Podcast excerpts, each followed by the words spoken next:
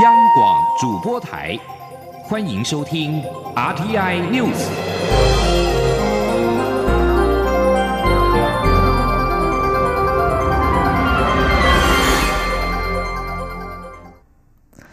各位好，我是张翠华，欢迎收听这节央广主播台提供给您的 RTI News。蔡英文总统今天上午在总统府召开就职三周年记者会，说明过去三年的政绩以及未来的施政方向。他表示，台湾不仅要再次擦亮 MIT 的招牌，更要在原有基础上升级。他并希望在下个任期举办台湾博览会，向全世界展现 MIT Upgrade 带来的综合国力。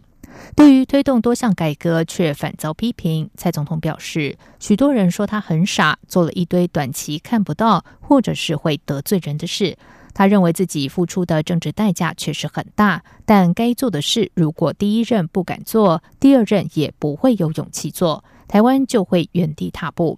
蔡总统以十个关键字说明过去三年的主要政绩，并且表示这就是台湾现在和过去最大的差别，也是国家未来的图像。记者欧阳梦平采访报道。蔡英文总统二十号上午在总统府召开就职三周年记者会，总统以台湾第一座离岸风场预计今年底完成，台湾谈了几十年的再生能源梦想终于要实现，以及他上任后历经三位阁魁的努力，今年报税时才让民众有感的税改为例，强调蔡政府不炒短线，认真做长远规划，而重要的政策通常需要时间才能开花结果。总统并指出，为了年金改革，他忍受了三年的谩骂，但换来年金至少三十年不会破产。前瞻基础建设也陆续完成，创造出可观的内需，支持台湾的经济成长。过去几任总统的梦想，浅建国造，在他手中开始实现。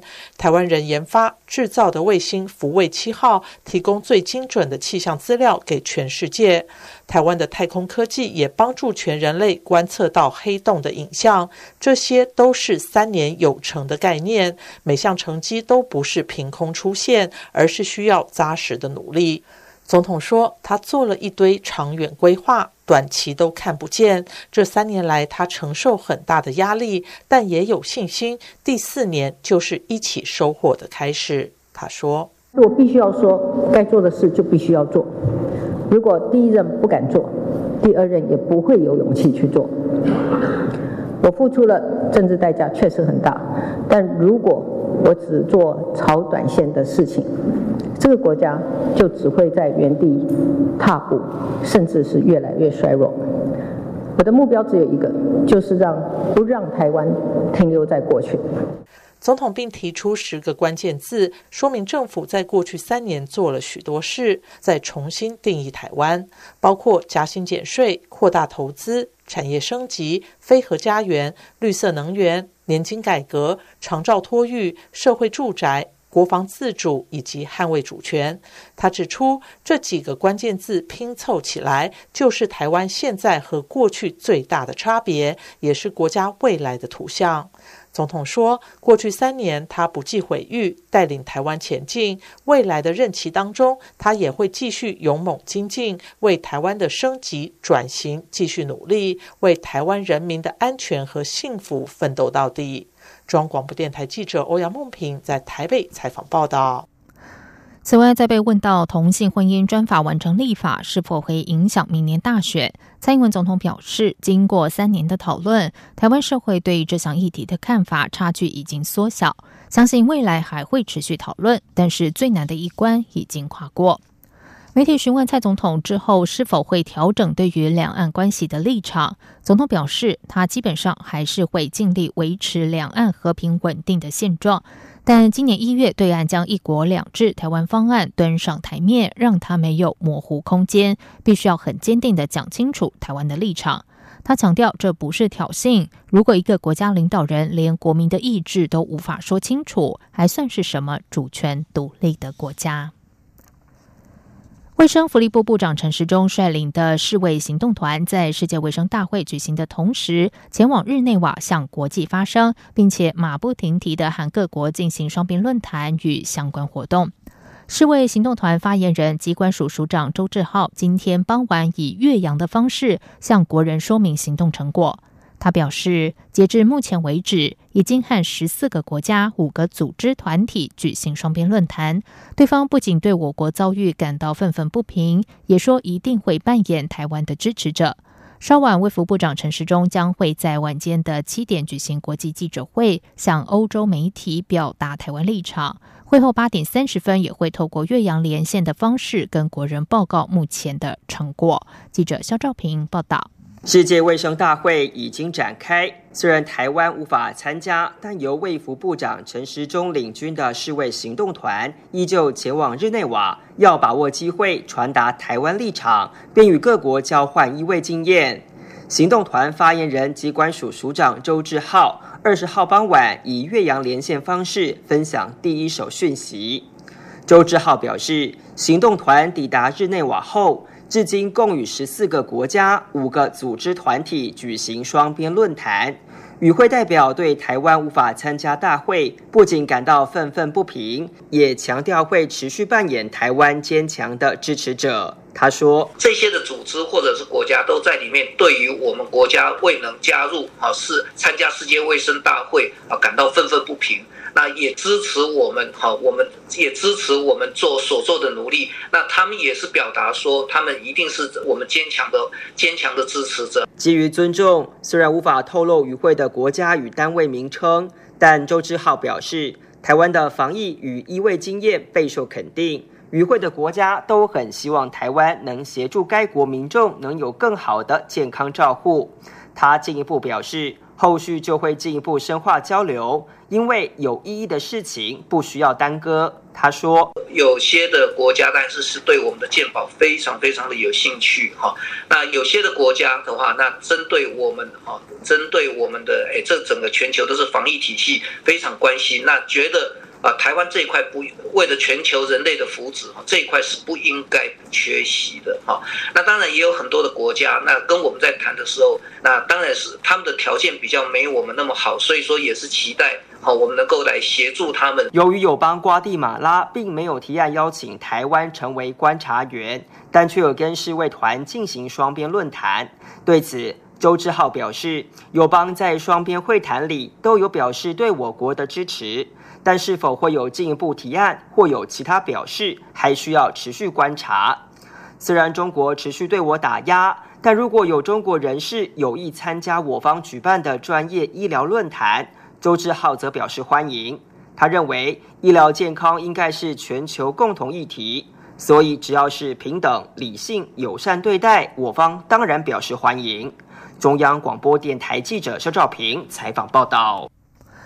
经济部今天公布了四月外销订单金额三百七十六点六亿美元，年减百分之三点七，减幅收敛，表现优于预期。不过，经济部指出，五月受限于基期较高的因素，衰退恐怕将会扩大。同时，也因为美中贸易战又掀起了新一波的冲突，带来更多的不确定因子，使得外销订单表现何时能够转正，越来越难预测。大趋势来看，下半年进入消费旺季，应该可以带动外销接单的表现。记者谢嘉欣报道：全球景气持续放缓，终端需求疲弱，影响传统货品接单。同时，半导体客户库存去化尚未完毕等不利因素持续。四月外销订单金额为三百七十六点六亿美元，多数主要产品皆呈现衰退，以机械产品年减百分之二十一点九最多，化学品也有双位数衰退。然而，资讯通信产品受惠于智慧手机、笔电、网通产品接单增加，接单金额创历年同月新高，年增百分之三点三，是本月外销亮点，也让整体外销订单仅年减百分之三点七，减幅大大收敛，优于经济部预期。可惜的是，因去年五月接单为历年同月新高，拉高基期，今年五月接单恐持续衰退，且幅度可能扩大至百分之十。经济部也强调，先前预期下半年接单有望翻红，但以如今局势来看，是越来越难预测。经济部统计处处长林丽珍说：“嗯，现在预测越来越难了。”因为不确定的因素越来越多的，我们上个月在说，可能因为去年的下半年它的基数比较低一点，我们有机会今年的下半年可能会好，会转正。那因为现在整个全球的一个贸易的情势哈，不确定因素是有增加的一个现象，那比较难估计。比如说，像有提高关税。经济部指出，照情势看来，目前接单虽为负成长，但并没有急速下坠。下半年是出口旺季，预计可有新产品问世，带动接单成长，也使得厂商对于下半年景气是看好居多，认为下半年表现应会比上半年好。而经济部也会随时留意相关局势变化及变数。中央广播电台记者谢嘉欣采访报道。Google 宣布，由于美国商务部的新规定，Google 将终止和华为的部分业务往来，华为将失去 Google Android 系统的更新存取权限。华为新手机将无法使用普遍的应用程式和服务，包括 Google Play、Gmail、YouTube 等应用程式。经济部长沈荣金今天在立法院受访表示，此事将会造成手机品牌市场版图的变动。对于台厂来说，只是代工客户的转移，订单还是会在台厂供应链体系，对台厂仍是有利。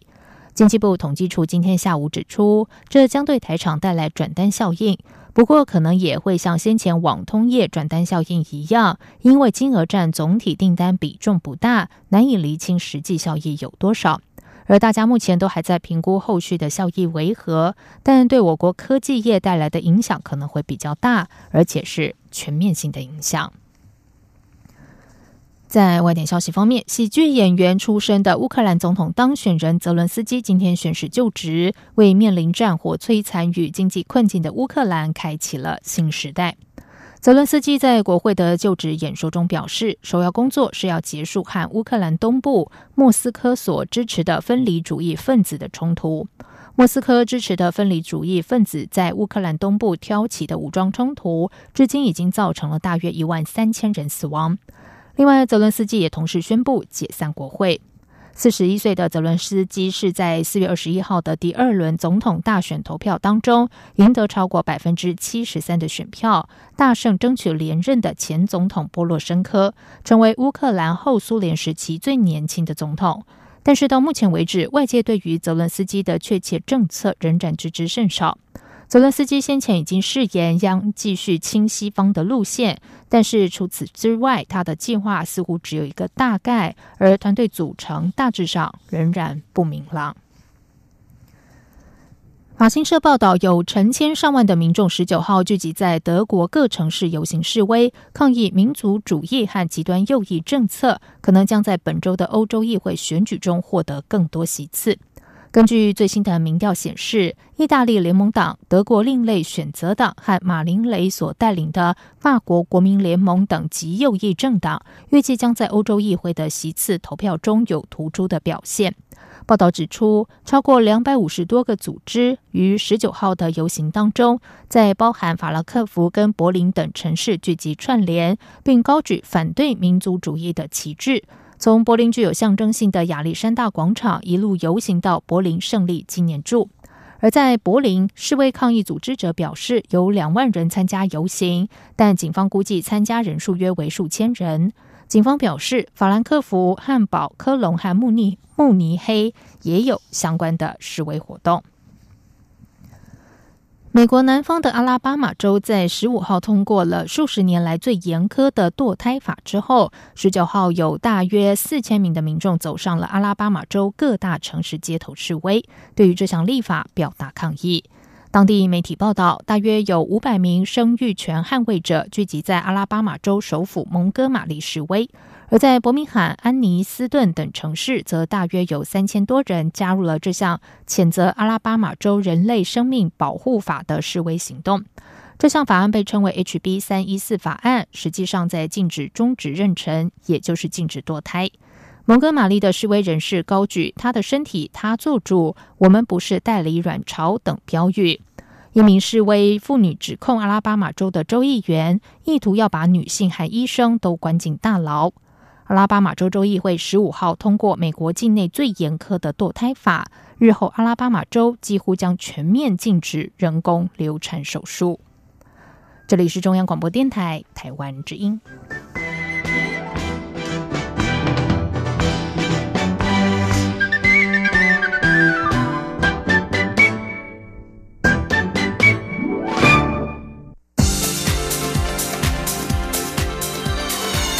这里是中央广播电台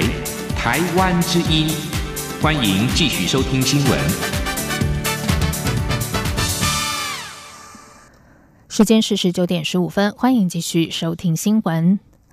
民进党总统初选协调期将届，民进党总统初选今天进行了第三次事务性的协调，但是经过了将近三小时的会议，蔡英文总统和赖清德双方阵营就手机民调占比、对比式民调对象等部分仍然无法达成共识。虽然蔡赖双方愿意就未有共识部分继续努力协调，但如果五月二十二号中止会前仍然没有结论，初选相关事宜就留待中止会上再议。记者刘玉秋报道。民进党总统初选协调期将届，民进党二十二号中执会上将确认总统初选日程，但投入初选的蔡滚总统与行政院前院长赖清德双方阵营近来对纳入手机民调等执行细节无法达成共识。民进党二十号邀集蔡赖双方进行第三次事务性协调，但经过近三个小时的会议，民进党秘书长罗文嘉会后与蔡赖双方阵营代表共同举行记者会。罗文嘉指出，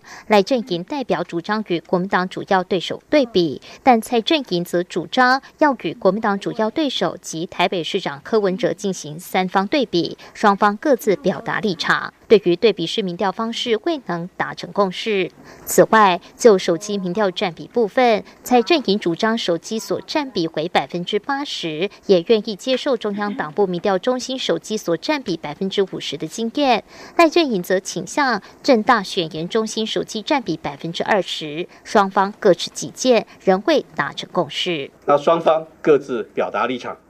未达成共识。第三点。双方愿意就未有的共识的部分。继续努力。不过，罗文佳也说，虽然蔡赖双方愿意就未有共识部分继续努力，但若五月二十二号中午十二点前仍然没有最后共识结论，赖阵营代表主张以五月一号中常会报告案时程进行初选，蔡阵营则主张以党内机制，也就是中执会决议进行，一切初选相关事宜就将留待中执会在议。外界预料，中执会上蔡赖双方阵营势必又有激烈攻防。中广电台记者刘秋采访报道：民进党总统初选持续焦灼，台湾社等本土社团和各界人士今天举行记者会，宣布成立民进党初选观察团。凯达格兰学校校长金恒伟指出，他们之所以组成这个团体，是希望民进党初选过程中扮演一个可以介入的角色。因此，观察团要求参加二十二号的中执会旁听，透过第三者的观察和仲裁，帮助民进党完成初选程序。金恒伟说，民进党过去认为支持者会含泪投票，但从去年九合一选举看来，人民给民进党的警讯就是不一定含泪投票。如果他们不汲取教训，人民的不信任会在投票显示出来。不过，台湾社社长张叶森表示，他们当面向卓荣泰要求进入中执会旁听，但是卓荣泰回应不对外开放，只有录音没有录影。而观察团会继续要求严格监督中执会，如果被拒绝进入，就在门外等待。观察团也要求初选时程尽快定案，不要继续拖延，重新导正为公平竞争的。初选规则。根据联合报最新的民调显示，高雄市长韩国瑜的声势下滑，不但快被红海董事长郭台铭迎头赶上，也输给台北市长柯文哲。对此，韩国瑜今天表示，只要国民党拉肚子，柯批的身体会越来越强壮，所以国民党必须要团结。郭台铭则说，民调参考就好。他并表示，自己参选不但可以为韩国瑜解套，还能翻转台湾的经济。可以让所有国民党支持者不用焦虑。记者刘品希报道。根据联合报最新民调，高雄市长韩国瑜的支持度下滑，台北市长柯文哲的声势上扬。在柯文哲参选的前提下，国民党不论派出韩国瑜或红海董事长郭台铭，都小输给柯文哲。如果柯文哲不参选，不论是对上蔡英文总统或是行政院前院长赖清德，郭台铭领先的幅度都大于韩国瑜。韩国瑜二十号受访时表示，这很正常，民调起起伏伏，反映人民的心声。只要国民党不团结，民进党内讧越来越厉害，柯文哲的民调就一定会往上走。对他而言，民调高要警惕，民调低要努力。他需要的是信心，国民党必须团结。对于民调回归蓝绿对决时，郭台铭似乎略胜一筹。韩国瑜说：“只要是党内有意参选者的民调升高，他都真心为他们开心。”他说：“没有问题啊，祝福他。如果郭董事长民调持续高涨，我也是开心的。我的心胸这方面是真的看得非常的开。蓝军不光是郭台铭董事长、王金明院长、朱立伦前市长、周习伟前县长，只要他们民调能往上冲，我都为他们开心，这是真的。”心口如一。郭台铭二十号受访时则表示，民调参考就好，如果他不能认真做事的话，民意随时会变化。他认为自己现在做的还不够，所以进来请走基层，就是要了解基层的真正需求。他并指出，如果他能坐镇中央，一定会帮韩国瑜让高雄发大财，不但可以帮韩国瑜解套，也翻转台湾的经济。国民党支持者就不用焦虑。他说。那我能够坐镇中央，我一定啊，这个帮韩市长把高雄发大财，全台湾发大财。这样子，第一，我帮韩市长解套；第二呢，帮整个台湾的经济翻转；第三，啊，这样子，国民党的的所有的选民就不要焦虑，对吧？这是我认为啊，我来参选，跟呃整个韩市长的搭配，这是将来是最好的一个完美组合。立委王金平受访时则说：“民调作为参考借鉴，他只要努力就好。他的民调一直在往上爬，他有自信，最终能够获得国民党的提名。”杨广记者刘聘熙在台北的采访报道。台湾民主基金会今天举办六四三十周年谈中国对民主人权之威胁座谈会，邀请王丹、王军涛等六四领袖以及民运人士进行对话，讨论中国政府与民主对民主和人权的威胁。人权律师滕彪呼吁各界要正视中共的威胁，否则在微妙的渗透之下，今天的中国就是明天的世界。记者王兆坤报道。六四学运领袖王丹表示。中共对文明的挑战在于，他想把两样东西透过文化角度渗透进西方社会。一是经济至上论，意思是将经济发展、金钱置于一切标准的最高位置，导致人的尊严与自由等价值都不如有钱重要。第二个是渗透谎言与诈欺，因为西方人非常讲究信用，其社会以诚信跟信任为基础。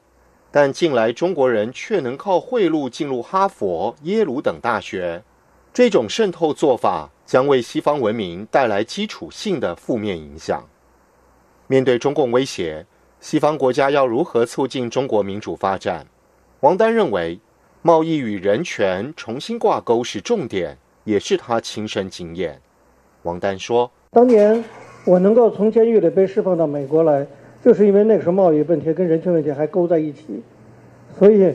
这个才能够释放。然后贸易问问题跟人权问题脱钩以后，诺贝尔和平奖得主都死在监狱，也不会让他出来了。你就知道说，贸易问题跟人权问题脱钩不脱钩，差别就会有这么大。六四民运领袖王军涛表示，三十年来没把中共的威胁在中国打掉，结果变成世界的威胁。因此，只有采取积极措施，推翻中共的腐败专制，让世界获得和平、正义、人权、自由、民主，世界也得以安全。人权律师滕彪指出，中共对全世界的渗透，除了看得见的锐实力之外，还有许多微妙的渗透，例如向全世界输出具有中国特色人权、人类命运共同体之类的话语。因此。各国如果不正视这个现况，今天的新疆，明天的中国，今天的中国就是明天的世界，将会成真。中央广播电台记者王兆坤台北采访报道。公股龙头台湾银行今天举办了一百二十周年行庆庆祝大会，邀请行政院长苏贞昌来表扬优秀的人员。请听记者陈林信宏的报道。台湾银行一百二十周年行庆，公股行库大家长，财政部长苏建荣致辞时肯定台银表现。苏建荣指出，台银历久弥新，经营绩效屡创佳绩，去年税前盈余达到一百一十多亿元。如果扣除二零一六年高雄硫酸亚厂的政治性因素后，获利创历年来新高。行政院长苏贞昌则强调，他用温度看台银这一百二十年的转变。他表示，中日甲午战争后。清朝将台湾割让给日本，日本人管理台湾，以台北市、重庆南路的三大建筑就可以看到全貌，包括现今的总统府，就是当年的总督府，司法大厦作为那些不服日本管理人士的清场场地。至于需要钱，就盖了台湾银行，台湾银行就是这样来的。苏贞昌也透露，他的丈母娘和前总统李登辉的夫人，在当年都就读目前的台北市立第一女子高级中学，毕业后找工作都进入台湾银行服务。两人是同学，也是同事，现在都高龄九十六岁。苏贞昌还表示，虽然台银董事长薪水比私人银行还要少，但台银董事长就是银行工会的理事长，可以看出台银董事长的重要性。苏贞昌说。台湾银行一直是台湾的龙头银行，台湾银行的董事长一定是银行工会的理事长。虽然他的薪水比其他银行的董事长少很多，甚至于不到其他银行董事长的零头，但要当台湾银行董事长的要挤破头。所以台湾银行为什么会是龙头银行？不是一天，而是一百二十年。苏贞昌也表示，日前他在一天内撤换三家公股银行的董事长和总经理，但是大家都没有注意到，这三家银行的总经理都是台银的副总经理升任。他还访问现场在座的人士，这是不是代表他非常重视台湾银行？中央广播电台记者陈林信宏报道。继续来关心天气，中央气象局今天下午举行第二场豪雨预报。表示，随着封面扫过北台湾，为双北地区带来了两百毫米以上的累积雨量之后，目前封面已经从中台湾移往南台湾，而适逢大潮和山区午后对流发展旺盛，气象局也针对嘉义以南地区发布了豪雨特报，提醒低洼地区要严防淹水，而山区则是要留意塌方、落石、土石流，还有溪水暴涨。二十号清晨来袭的梅雨封面，伴随剧烈的对流带来的短时强降雨，让新北市和台北市截至下午两点三十分，累积雨量就双双突破了两百毫米，而台中南投嘉义分别达到一百五十毫米以上。气象预报员徐仲义表示，这道封面已经于下午的三点半来到嘉义和台南一带。由于封面云雨带上，伴随许多较强的闪电讯号，结合南部山区午后发展的旺盛对流，恐怕将会导致南部山区的雨势更为明显。因此，气象局已经针对嘉义以南的地区发布了豪雨特报。所幸在晚间起，雨势就会由北而南逐渐趋缓，只剩下中部山区还有南部地区将会持续到隔天清晨。南部山区则会直到二十一号的下午都还会有较大的雨势发生。气象局也提醒，由于封面附近容易有强对流发生，而且封面所到之处也容易发生短时强降雨，伴随雷击和强阵风。因此，由于连日的降雨，山区要慎防坍方、落石。土石流还有溪水暴涨，而且适逢大潮，低洼地区也要严防淹水，还有海水倒灌。接下来要关心的就是新南向新闻。印度台湾形象展日前落幕了，三天的展期参观人次达到两万新高的纪录，其中纸吸管、提升饮品口感的金奇瓶等饮品相关产品受到了瞩目，后续商机可期。台湾形象展从二零一七年至今，已经陆续在新南向国家办理了九个场次。今年除了印度之外，也将陆续在马来西亚、越南、印尼、菲律宾举办。经济部国贸局委托外贸协会举办的印度台湾形象展，如预期打破去年一点八万参观人次的纪录。外贸协会表示，今年首次设置的珍珠奶茶馆试喝活动深受当地民众的欢迎。同时，参展厂商也意外的发现，纸吸管在印度已经相当普遍。绿色生活馆的签发纸管询问度很高，水象茶弄也推出拍照打卡、送玻璃吸管的方式来吸引民众，并带来环保杯的概念，推广自备容器可以减价的做法。展中也促成不少合作，像是配合印度环保政策，绿色生活馆展出的空气污染防治设备获得大厂的青睐。印度国家标检局也关注洽询。以上新闻由张勋华编辑播报，这里是中央广播电台。